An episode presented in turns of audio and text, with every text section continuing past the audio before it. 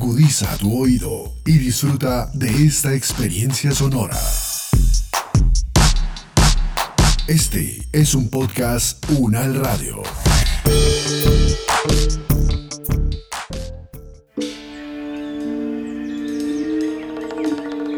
Siéntese unos segundos, cierre los ojos, respire el aroma de la naturaleza y escuche, porque estamos entre animales.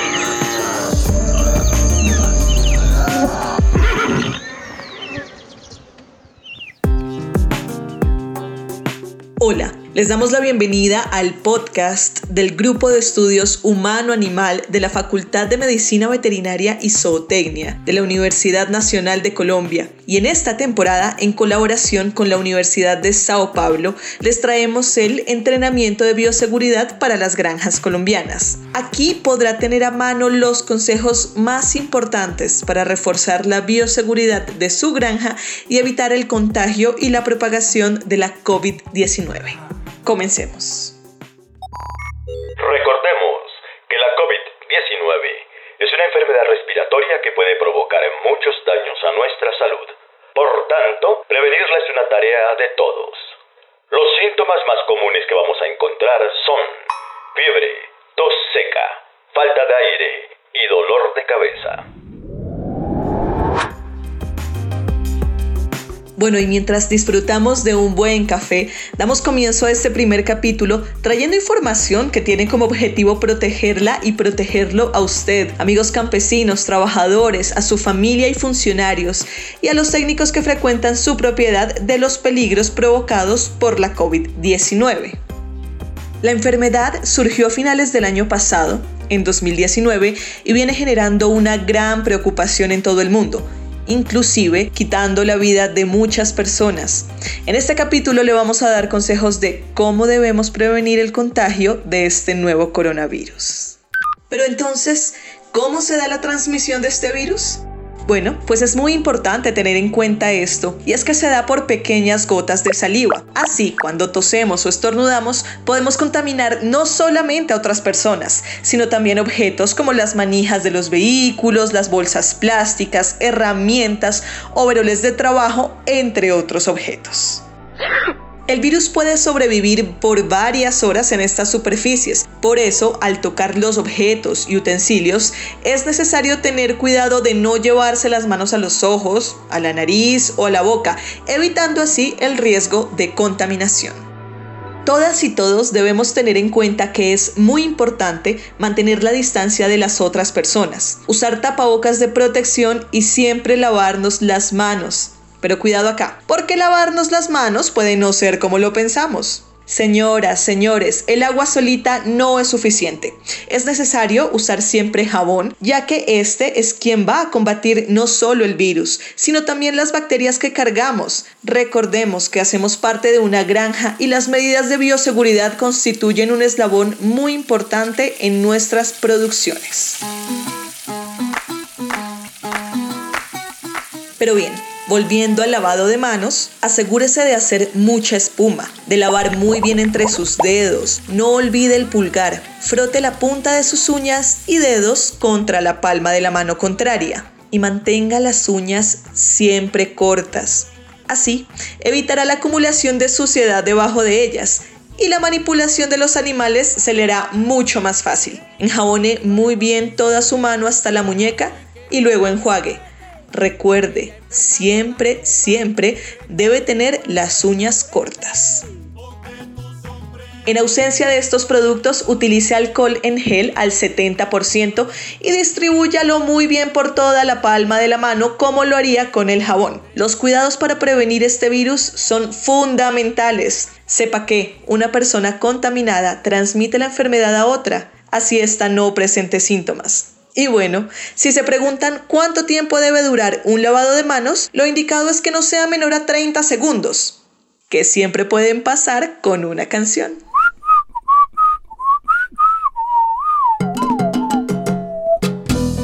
Algo igualmente importante es reconocer y hacer uso adecuado de los elementos de protección personal, ya que estos le ayudan a protegerse de los riesgos de accidentes laborales en la granja. Y ahora también le van a ayudar a protegerse de la contaminación por la COVID-19 hasta ahora, los elementos de protección personal que usted más debería usar durante su trabajo en la granja son guantes, botas, overoles, que constituirían básicamente lo que es su ropa de trabajo, gafas de protección y en algunos momentos el uso de casco. Hasta ahí está muy bien. Sin embargo, debido a los últimos sucesos de salud, es importante saber cómo limpiar esos equipos, cómo usar la ropa, cómo quitarla y muchas veces cómo descartarla correctamente. ¿Cómo descartarla correctamente? Esto lo vamos a discutir más a fondo en los siguientes capítulos, porque hoy lo primero que queremos es hacer énfasis en el uso correcto del tapabocas. Este es por mucho el elemento más importante de bioseguridad en esta época, para usted y para quienes lo rodean. Recordemos que con él es más difícil que la transmisión suceda. Aquí es donde queremos que recuerde cinco puntos claves. 1. Debemos cubrir al mismo tiempo la boca y la nariz siempre y no debe quedar flojo en el rostro. 2. No podemos quitarnos el tapabocas en ningún momento durante el trabajo. Usted puede contaminar a otras personas, las herramientas, los animales y el ambiente. Y estas otras personas lo podrían contaminar también a usted. 3. No toque nunca el tapabocas. Cuando finalmente lo vaya a retirar, hágalo tomándolo por los cauchos, nunca por la parte en tela, y deséchelo en una caneca con bolsa roja. 4. Solo usted puede usar su tapabocas. Si es desechable, bótelo. Si es reutilizable, al finalizar su jornada, guárdelo en una bolsa hermética o muy bien cerrada y lávelo con agua y jabón cuando llegue a su casa. Y de preferencia, déjelo secando al sol. 5. Lave siempre sus manos antes de colocarlo y después de retirarlo. Recuerde también lavarlas en el transcurso del día. La clave puede estar ahí. En caso de que usted presente síntomas de infección, le aconsejamos que busque un centro médico inmediatamente. Al toser o estornudar, cubra la boca y nariz con el antebrazo, incluso si está usando el tapabocas dentro y fuera de la granja, de ser posible, intente mantener una distancia de más de 2 metros con sus compañeros. En caso de no ser posible, tomar medidas adicionales al tapabocas es la mejor opción. Puede recurrir al uso de caretas que protejan su rostro de las partículas que expiden las personas con las que se encuentra. Límpielas con alcohol por lo menos tres veces al día, recordando tener las mismas medidas de higiene que con los tapabocas. Es decir, lávese las manos. Verá que cuando tomamos costumbre se nos va a hacer mucho más sencillo.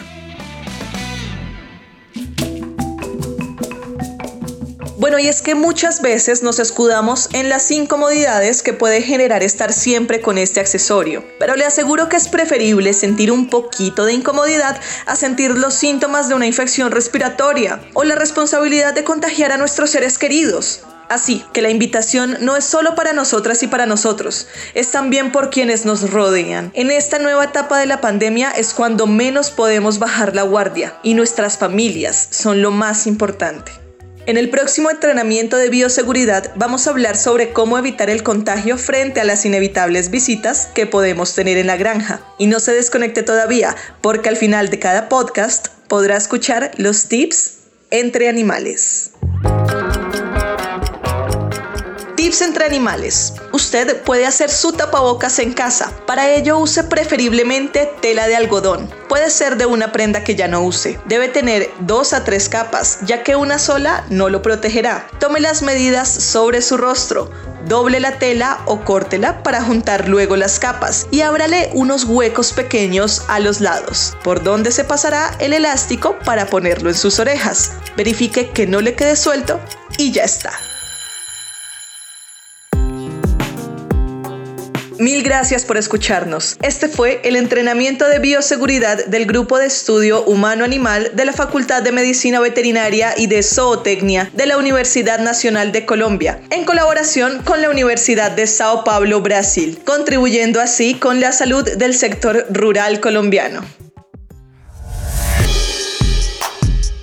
Las opiniones aquí expresadas son de entera responsabilidad de sus autores y solo comprometen a los realizadores de este podcast. No representan necesariamente el pensamiento de la UN Radio ni la posición oficial de la universidad.